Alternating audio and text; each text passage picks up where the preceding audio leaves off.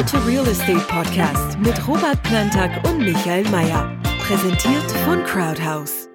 Herzlich willkommen bei der How to Real Estate Webshow und herzlich willkommen bei der letzten Folge vom Jahr 2021. Wir gehen nach dieser Folge in die wohlverdiente Weihnachtspause, sind dann Mitte Januar wieder zurück und wie immer an meiner Seite der Robert Plantag, der CEO von Crowdhouse. Guten Morgen. Guten Morgen. Wir reden heute über Mietzinsgarantie. Die How to Real Estate Webshow gibt es wie immer als Video auf YouTube und als Podcast auf allen Kanälen.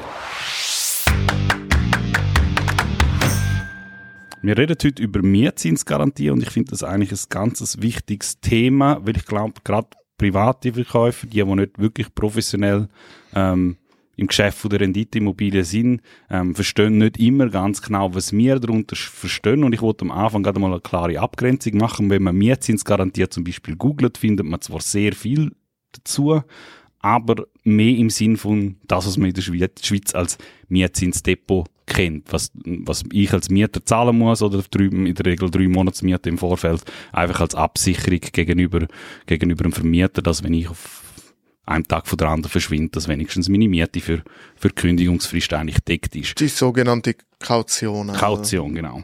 Ähm, das ist nicht das, über das, was wir heute reden wollen, sondern wir wollen über Mietzinsgarantien beim Verkauf und Kauf von, von ganzen Renditeimmobilien reden. Ähm, man kann sagen, es ist ein Trick ist das falsche, falsche Wort, aber ich glaube, es ist ein Werkzeug, das man brauchen kann, wenn man so eine Liegenschaft verkaufen will. Erklär doch schnell einmal, was verstehst du als Verkäufer mhm. oder Käufer von einer ganzen von einem, von einem ganzen Mehrfamilienhaus oder von einer Geschäftsliegenschaft als Mietzinsgarantie? Mhm.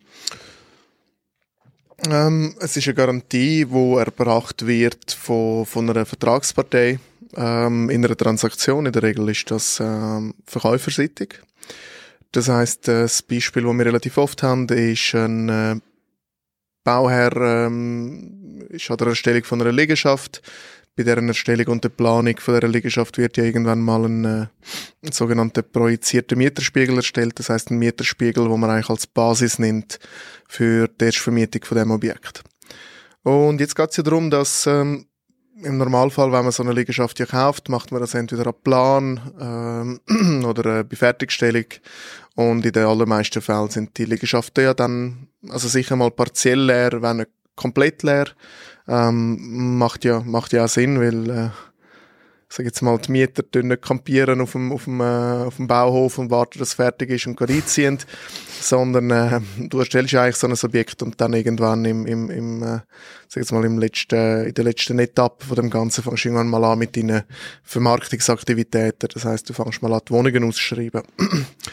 und Jetzt ist es natürlich so, dass ähm, natürlich ein Haus, das voll vermietet ist, ähm, im Vergleich zu einem Haus, das noch leer steht, ist ähm, auch äh, im Bereich von der Liegenschaftsbewertung, aber auch vom, äh, vom Marktwert in der Regel ein Tick höher, weil dort hast du eigentlich schon den Beleg, dass der Mietzins, den du projiziert hast, auch effektiv äh, Abnehmer gefunden hat, entsprechend also richtig positioniert ist, wohingegen, wenn das Haus noch leer steht, ähm, muss ich erst noch beweisen, ob du auch zu diesen Mieten wegkriegst.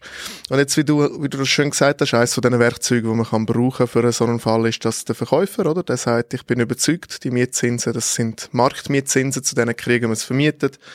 Und ähm, zum, ich sage jetzt mal, den Marktwert und auch die Bewertung auf ein Niveau bringen, das ein bisschen höher ist, als wenn es komplett leer steht und, und aus voller Überzeugung, dass die Mietzinsen tatsächlich gehen, kann jetzt zum Beispiel der Verkäufer sagen, ich kreiere eine sogenannte Mietzinsgarantie, das heißt, ich garantiere euch einen Betrag von dem Mietzins über eine gewisse Periode. Ähm, das bedeutet, das kann entweder sein, dass, äh, dass man sagt, man, man garantiert den vollen Mietzins ähm, wo es dann bei Vollvermietung soll abwerfen, gemäß dem projizierten Mieterspiegel über eine Periode von einem Monat, drei Monate, ein halbes Jahr, ein Jahr. Man kann sagen, man, äh, man garantiert vielleicht immer nur die Differenz auf eine gewisse prozentuale Vermietung für eine Periode. Ähm, man kann aber zum Beispiel auch sagen, ich garantiere eine gewisse Einheiten. Das ähm, bietet sich zum Beispiel an, wenn du eine gemischte Liegenschaft hast mit äh, äh Wohnen und Gewerbe drin, wo du weißt, ja, okay, es wird länger gehen, bis das Gewerbe vermietet ist, dann kann der Verkäufer zum Beispiel ähm, sagen, ja gut, ich garantiere die Mietzinsen vom Gewerbe für die nächsten sechs Monate, weil wahrscheinlich werden er sechs Monate haben, bis er einen Mieter gefunden haben und so haben eigentlich keinen Mietertragsabschluss Ausfall. Das ist so, ich sage jetzt mal, typische Art und Weise von Garantien. Und wie die erbracht werden, hat auch wiederum unterschiedliche Formen. Das kann in Form von einem Rückbehalt sein. Das heißt, eine Liegenschaft kostet 10 Millionen. Ähm, die maximale Höhe von dieser Mietzinsgarantie ist zum Beispiel 300.000. Die wird dann zurückbehalten und erst äh, die Differenz dann erst auszahlt, wenn die Mietzinsgarantie abgelaufen ist. Eine andere Variante ist, ähm, man richtet ein Konti, ein Sperrkonti oder ein sogenanntes äh, treuhänderisches Konti, wo die Mietzinsen hinterlegt sind. Und jeden Monat äh, wird dann abgerechnet, wie viel steht leer, wie viel ist vermietet und die Differenz tut man dann quasi an die Käuferpartei überweisen. Ähm, oder man tut zum Beispiel erst am Schluss abrechnen, wo man sagt, nein, du zahlst zwar alles, aber am Schluss schulde ich dir dann nochmal die Differenz. Also da gibt es verschiedene, verschiedene Varianten, wie man das kann machen. Auch äh, entsprechend unterschiedlich sind natürlich auch die Sicherheiten mhm. von denen. Also wenn man an Sicherheiten denkt, ist natürlich für den Käufer der Fall, wo man einen Rückbehalt hat, der beste, weil dort hat man eigentlich noch ein Werkzeug in der Hand. Ähm, ist natürlich dann für den Verkäufer nicht so gut, weil der wiederum abhängig ist vom Käufer. Und dann muss man sich auch noch ein bisschen Komplexität zum Beispiel zusätzlich anschauen, wie wer macht die Erstvermietung. Wenn jetzt äh, der Verkäufer die Erstvermietung verantwortet und er gibt gleichzeitig die Mietzinsgarantie, ist das eigentlich eine gute Sache. Weil er hat den Anreiz, zum möglichst schauen, gut und schnell vermieten. Ja, genau. Korrekt. Und gleichzeitig kann das aber manchmal auch ein, ein falscher Anreiz sein, weil es kann sein, dass er vielleicht Mieter reinlässt, die du sonst nicht würdest einlassen. Weil er einfach sagt, ich will es möglichst schnell füllen. Das heißt, es bedingt, dass man das ganz genau regelt. Was sind Kriterien, dass man einen Mietvertrag unterschreibt? Die andere Variante ist, wenn man zum Beispiel die Erstvermietung selber macht oder die einem Dritten gibt, muss man sich einfach finden, finden mit der Verkäuferschaft. Hm. Also es geht in erster Linie wirklich um Objekte, die weitestgehend leer stehen. Ich nehme an, hauptsächlich Neubauten. Ich glaube, wenn, wenn, wenn eine Bestandesliegenschaft da ist, wo auf einen Touch irgendwie kaum vermietet ist, würde es ja kaum Sinn machen, weil ähm, dann ist ja ähm, eigentlich eher das Problem dort. Es kann auch Sinn machen. Es gibt zum Beispiel Liegenschaften, die sind vom Eigentümer oder von der Verkäuferschaft noch selbst genutzt oder selbst bewohnt. Ähm, stell dir vor, du bist, ähm, du betreibst eine Autowerkstatt und du hast irgendwie ein gemischte Renditeliegenschaft, unten innen im Erdgeschoss hast du deine Werkstatt, oben in den Wohnungen, jetzt verkaufst du das und sagst eigentlich, ja, eigentlich verkaufe ich die Liegenschaft, weil ich mein Geschäft aufgeben, weil ich gehe in äh, Pension. Und dann sagen wir, du, schau, bis wir eine Werkstatt neu vermietet haben, rechnen wir mit sechs bis neun Monaten, oder? Und dann, dann können wir quasi so in die Verhandlung hineingehen und sagen, look, ähm, ja, wir zahlen den Preis, aber die Bedingung ist, dass du uns eine sechsmonatige Mietzinsgarantie für die Werkstatt gibst. Das heißt, das wäre jetzt ein Fall, wo du eine Bestandesliegenschaft nimmst, äh, wo du ebenfalls könntest ausstatten mit einer Garantie. Mhm. Es kommt ja in der Regel, du hast es angesprochen, oder? Es ist ein Werkzeug, gerade in einem Fall, wo der Verkäufer sagt, das sind die angesetzten Mieten und dann kommt oftmals, also wir kennen das in der Regel, wenn, wenn so eine Neubauliegenschaft, das Projekt kommt und der Mieterspiegel, wenn man sich der anschaut, in der Regel denkt man sich eher, pff, ist eventuell ein bisschen höher angesetzt. Logischerweise aus Sicht vom Verkäufer macht er das natürlich gern, weil das Potenzial wirkt sich dann eigentlich auf den Wert aus. Ähm, also heisst das, man ist halt eigentlich an einem Punkt, wo, wo der Verkäufer wie so ein Werkzeug hat, Werkzeug hat, um zu sagen, mal, ich legitimiere die Mietpreise und ich glaube auch wirklich dran. Ja, ja, das ist eigentlich wie eine Gewährleistung, die er, äh, er abgibt. Ähm, es kann natürlich noch die Variante geben, wo wir zum Beispiel ähm, die Mietzinsen als zu hoch einschätzen. Er beharrt aber auf diesen Mietzinsen. Das heißt, wir beharren entsprechend auch auf der Mietzinsgarantie, rechnen die aber so aus, auf die von uns aus gesehen realistischen Mieten. Das heißt, wir haben dann dort noch wie ein kleines Delta, wo nicht ganz so hoch kommt, aber nichtsdestotrotz haben wir gleich noch, gleich noch einen Teil abdeckt, oder? Mhm. Und im Zweifelsfall, sage ich jetzt mal, kannst du dir auch als Käufer selber eine Mietzinsgarantie machen. Es ist dann insofern nicht mehr eine Garantie, es ist eher ein Liquiditätspuffer. Weil oder ab Datum, wo du die Liegenschaft übernimmst, hast du ja schon gewisse Kosten, die laufen. Sei es der Hypozins, Nebenkosten, die ja gleich anfallen und auch das, oder wenn ein Haus leer steht, heißt das ja nicht, dass die Nebenkosten bei Null sind. Du hast immer einen, einen ich sage jetzt mal, einen Grund, einen Grundbedarf, äh, wo das Haus kostet. Oder äh, man denke zum Beispiel an Gartenpflege. Nur weil jetzt niemand drinnen wohnt, kannst du ja nicht einen Hauswart haben. Das heißt, du hast Grundkosten, du hast auch Betriebskosten wie Versicherungen, die musst du zahlen. Und wenn jetzt zum Beispiel der Verkäufer nicht bereit ist, eine Mietzinsgarantie zu geben, kannst du es aus einem anderen Blickwinkel betrachten und sagen, also look, okay, das willst du nicht machen, wir reduzieren den Kaufpreis um, ich sage jetzt was, 150.000 Franken und die 150.000 Franken nehme ich jetzt als Käufer selber in die Hand und hinterlege die auf meinem Bankkonto, auf dem äh, Bankkonto, äh, wo die Mietzinsen eingehen und wo die Hypo, Hypozinsen belastet werden. Das heißt, ich sage mir, look, ich habe es ja irgendwie am Preis abgeschlagen. Ich tue jetzt einfach die Liquidität selber zur Verfügung stellen, so dass ich die laufenden Kosten daraus raus kann zahlen. Das ist zum Beispiel auch eine Variante, die man kann machen haben wir auch hier und da bei Crowdhouse. Mhm. So.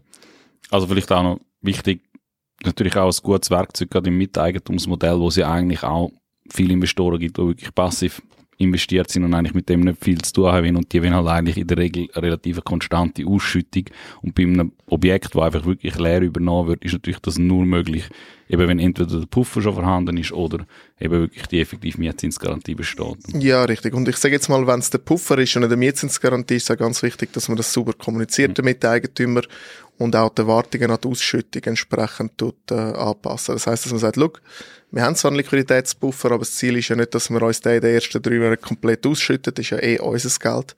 Das Ziel ist, dass wir eigentlich genug Liquidität haben, bis das Haus voll ist. Das heißt, vielleicht rechnen wir die ersten drei bis sechs oder neun Monate mit ein bisschen reduzierten Ausschüttungen und äh, dafür haben wir aber einen besseren Kaufpreis können realisieren, weil wir so tief eingekauft haben.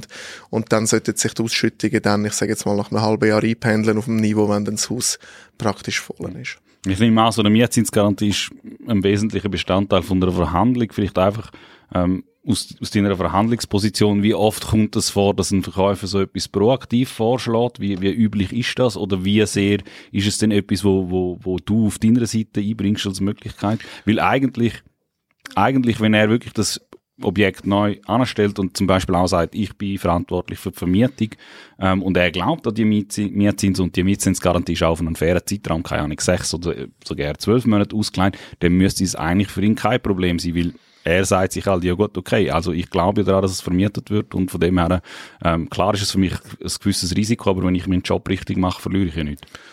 Ich verstanden, aber sagen wir glaubt daran, daran glauben sind nochmal zwei verschiedene Paar Schuhe ich würde sagen, proaktiv kommen natürlich die wenigsten. Jeder probiert es zuerst ohne, aber nachher natürlich im Verlauf der Verhandlungen muss man das halt klar Wie oft aufzeigen. Ist, ist das der Verkäufer das bewusst? Also ist das bekannt, dass es so etwas gibt? Oder gibt es auch wirklich Verkäufer, wo, wo das vielleicht gerne denken? Mm, ich sage jetzt mal, jeder, der mindestens ein bisschen semi-professionell auf dem Markt unterwegs ist, insbesondere, oder du hast vorher Bau, äh, Bau, ähm, Baubranchen angesprochen, die bauen ja nicht alle zehn Jahre ein Haus. Das heißt, die kennen auch so ein bisschen die Bedürfnisse vom Markt und von den Käufern und, und die wissen natürlich, dass das Werkzeug gibt und dass man das kann nutzen ähm, von dem her, ich sage jetzt mal, es ist verbreitet. Man sollte es kennen. Natürlich gibt es hier und da Serien, die es nicht kennen. Dann muss man es halt erklären und aufzeigen, was Sinn und Zweck davon ist. Mhm.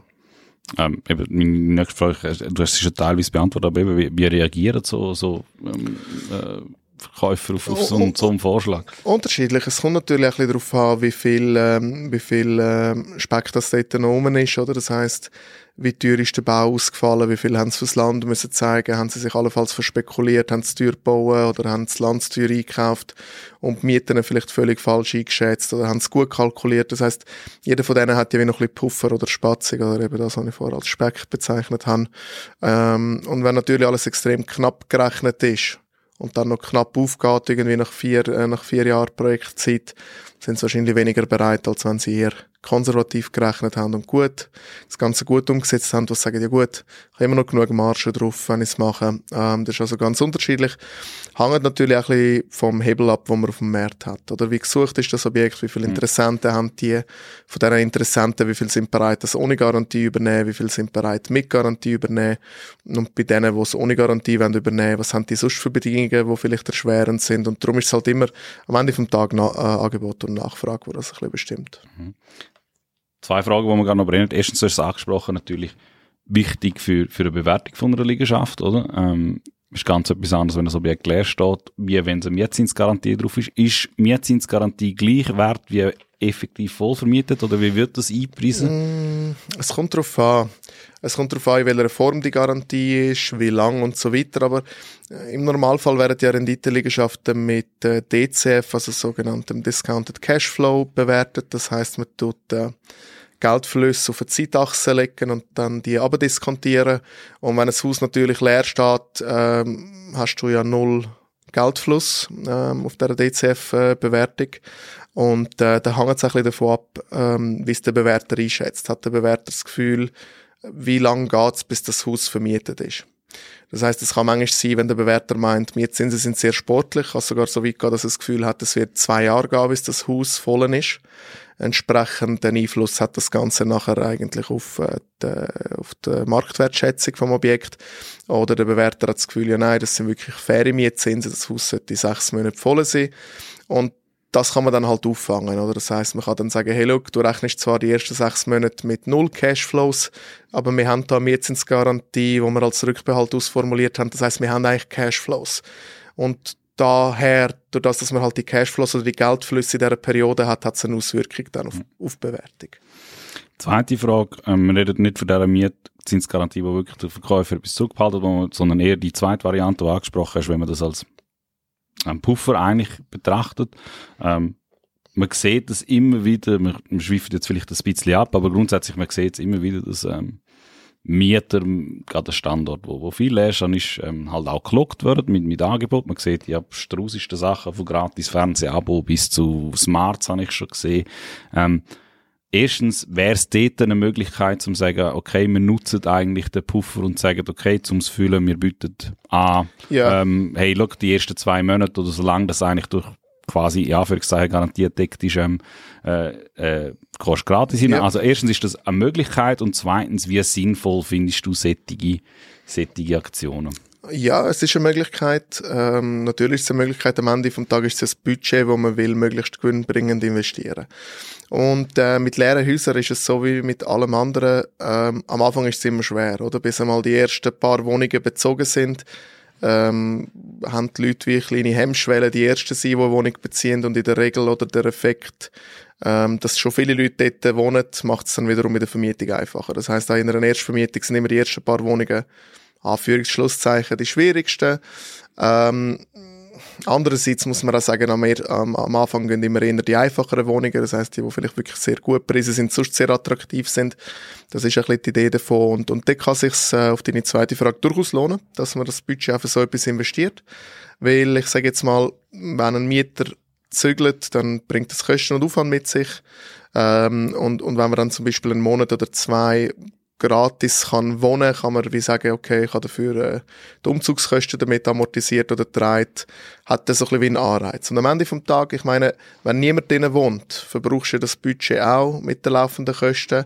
Und wenn du jetzt herum investierst für einen Mietvertrag und dort ist einfach wichtig, dass man eine Mindestlaufzeit hat, wo ich sage, es sollte mindestens ein Jahr sein, wenn nicht zwei Jahre, wenn man schon so ein Incentive gibt, ähm, finde ich es eigentlich teilweise noch gut investiertes Geld. Würde aber ganz, ganz wichtig nicht von Anfang an mit dem auffahren, sondern zuerst einmal probieren, schauen, wie es geht und vielleicht das als, ja, nicht gerade letzte Instanz, aber so ein bisschen zweitletzte, drittletzte Instanz, wenn sonst nichts anderes funktioniert hat, mhm. verwenden. Ähm, du hast Kommunikation angesprochen. Wichtig ist, dass man das wirklich transparent offenlegt. Vielleicht können wir es noch auch gerade einblenden an die Regie. Ich mache da kurz einen Vermerk. Ähm, und wenn Sie das auf YouTube sehen, können Sie das vielleicht auf der Homepage schauen, wo wie genau das bei uns eigentlich kommuniziert wird. So vielleicht jetzt die erste Frage. Ähm, ich weiß selber, Mietzinsgarantie kommt bei uns auch hin und wieder vor. Ähm, in zehn Fällen, wie viel Mal würdest du schätzen? Eins, zwei Mal vielleicht? Ja, höchstens eins, höchstens zwei Mal. Eins, Mal.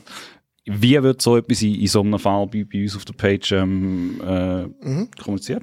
Ähm, man sieht es eigentlich bei den Anschaffungskosten gibt es ein, äh, gibt's ein separat, äh, es wird separat ausgewiesen. Äh, bei uns heißt das Anfangssaldo, ich glaube Schrägstrich Mietzinsgarantie ähm, wo man dann halt ausweist, was, also wir haben in den meisten Liegenschaften haben wir einen Anfangssaldo, da, der soll einfach einen gewissen Grundstock an Liquidität bringen, aber wenn jetzt zum Beispiel ein Haus leer steht, wirst du wahrscheinlich den Anfangssaldo eher ein bisschen höher ansetzen und wirst dann entsprechend im Beschrieb und im Vertragswerk vermerken, was die Idee ist von dem höheren, also höher als sonst Anfangssaldo, dass man sagt, hey, hm, ich sage jetzt etwas 30, 40.000 ist für die Grundliquidität und wir haben nochmal 100.000 drin, wo wir selber als Miteigentümerschaft, also die Miteigentümer Geld einlegen aufs Konto, wo wir einfach sagen, als, als eben Puffer, bis wir dann vermietet sind.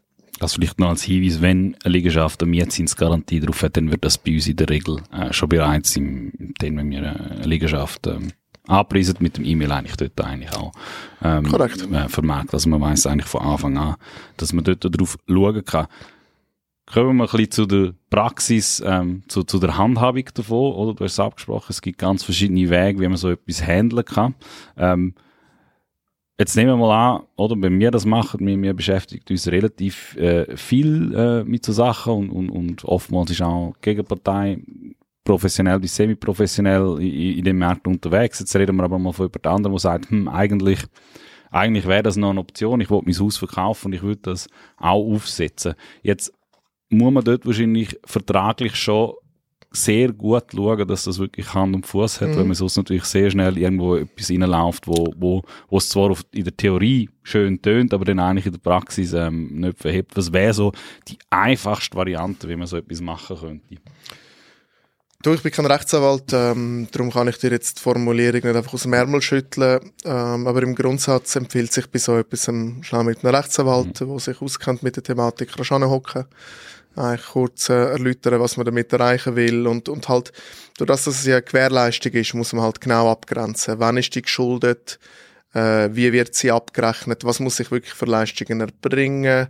Äh, man muss schauen, dass man sie entsprechend auch begrenzt, oder? Dass man nicht einfach sagt, ja, ja, Mietzinsgarantie. Ähm, das heißt, begrenzen heißt betraglich wie auch zeitlich. Ähm, und nicht einfach sagen, ja, es sind 300.000 für immer. Ah, schon gesehen so dass man sagt 300.000 maximal und über eine maximale Zeitperiode von sechs Monaten. Man muss auch an den Fall denken, eben was ist, wenn eine Teilvermietung da ist, wird dann ein Teil entgegengerechnet oder muss man immer das Maximum garantieren? Also es gibt da doch noch relativ viele Varianten und darum empfiehlt es sich in dem mhm. speziellen Fall ähm, wirklich eigentlich einen, äh, einen Rechtsanwalt äh, konsultieren, der einem da hilft.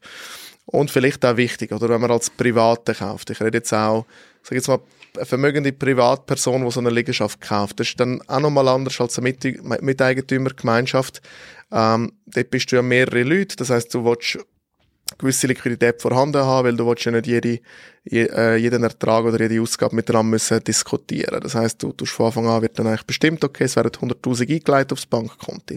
Wenn du jetzt aber als Privatperson oder, oder institutionelle kaufst und du sagst, ich habe genug Erträge und, und liquide Mittel zum Betriebskosten zahlen, dann musst du das ja nicht auf das Konto ablegen. Dann, dann klärst du einfach mit deiner Verwaltung und sagst, du, solange dass es äh, leer steht oder noch nicht selbsttragend ist, schickt mir die Rechnungen und ich begleiche die Rechnungen.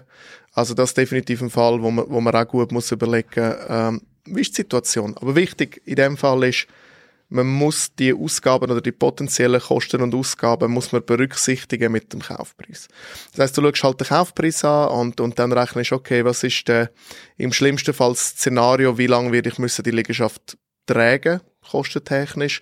Und dann musst du eigentlich den Teil für dich persönlich noch auf den Kaufpreis aufschlagen und sagen, okay, gut, jetzt kostet es dann nur 10 Millionen, sondern 10,3 Millionen, weil ich eigentlich damit rechne, dass es mir nochmal 300.000 kostet, ist 10,3 Millionen immer noch für mich einen guten Preis? Wenn ja, mache ich es. Und wenn nein, ja, dann ist es halt nicht so. Mhm. Es gibt ja dann schlussendlich, du hast vom Worst Case ausgelegt, wenn man sich mal überlegt, was angenommen, die Mietzinsgarantie ist über sechs Monate ausgelegt, dann gibt es ja verschiedene Szenarien. Es könnte für einen Verkäufer zum Beispiel extrem gut rauskommen und sagen, hey super, ich habe die Garantie gegeben, ein Monat ist gegangen, ist eigentlich alles ja. tiptop. Eigentlich für beide gut. Ja. Weil, ähm, dann kann es der, der Fall geben, dass das wirklich genau sechs Monate gegangen ist, dann würden wahrscheinlich alle sagen, mal, das ist genau, das ist genau ähm, der in dem Fall das Werkzeug eigentlich optimal ausgegangen, oder?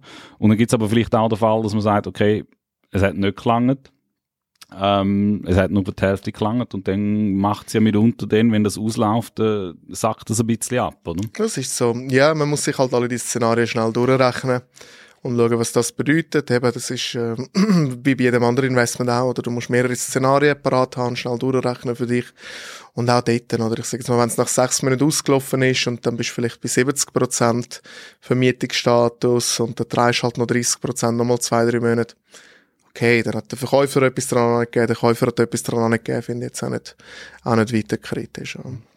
Wir haben die Bewertung angeschaut. Vielleicht eine andere Frage, hat das irgendwelche Aus Wirkungen auf, auf Fremdfinanzierung? Schauen sich Banken so etwas an? Spielt das mhm. eine Rolle dort? Ja, es spielt äh, durchaus eine Rolle, weil wenn ein Haus leer ist, ist es äh, mitunter schwieriger, eine Finanzierung zu bekommen, weil die Bank stellt sich natürlich die gleiche Frage, wenn sie die Sicherheit auf die Waagschale legt, äh, um dir eine Hypothek zu geben. Das heißt, ja gut, die Liegenschaft ohne Mieterträge ist natürlich nicht ganz so sicher, wie, mit, äh, wie die Liegenschaft Mitmieter trägt. Die stellt sich die gleichen Fragen, wie sind die Mietzinsen gerechtfertigt, können die realisiert werden auf dem Markt, wie lange geht es, bis sie realisiert sind.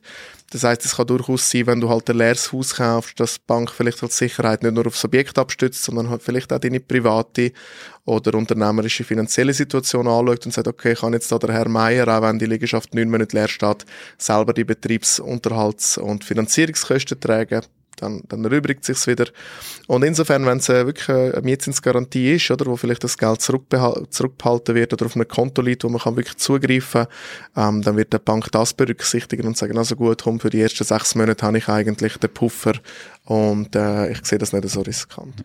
Abschlussfrage. Ähm, ich meine, es ist kein Wunschkonzert, aber nehmen wir an, es wäre ein Wunschkonzert äh, und du kommst so eine Neubauliegenschaft über und sie ist leer äh, und du könntest auswählen, was, welche Form von einer Mietzinsgarantie ähm, du gerne hättest. Was ist eigentlich dein Lieblingsfall in so, in so einem Beispiel? Darf ich aus verhandlungstechnischen Gründen nicht sagen? nein, ähm, nein, es ist unterschiedlich. Ähm, wirklich, es ist extrem unterschiedlich je nach Szenario. Es gibt ein Szenario, wo ich das Gefühl habe, ähm, ich fahre besser, wenn ich gescheiter den Preis noch ein bisschen oben abhole, weil ich das Gefühl habe, ich kann vielleicht die Mietzinsen doch relativ schnell realisieren, das Haus schnell füllen. Es gibt Fälle, äh, wo ich sage, uh, es wird ein Zeitchen gehen, bis ich das Haus voll habe. Ich wäre eigentlich froh um so eine Garantie. Also, es ist schwierig, da pauschal, äh, pauschal Aussage zu zu machen. Okay. Weitere Informationen zur Mietzinsgarantie gibt es auf crowders.ch auf unserem Blog. Ich bedanke mich recht herzlich fürs Zuschauen. Wie gesagt, wir sind jetzt in der Weihnachtspause. Wir melden uns wieder äh, Mitte Januar. Danke vielmals Schöne Festtage. Schöne Festtage und bis bald. Bis bald. Den How to Real Estate Podcast gibt es jetzt jede Woche neu auf allen Podcast-Kanälen und als Webshow auf YouTube. Folgen Sie uns unter www.crowdhouse.ch/youtube oder dem Kanal Ihrer Wahl.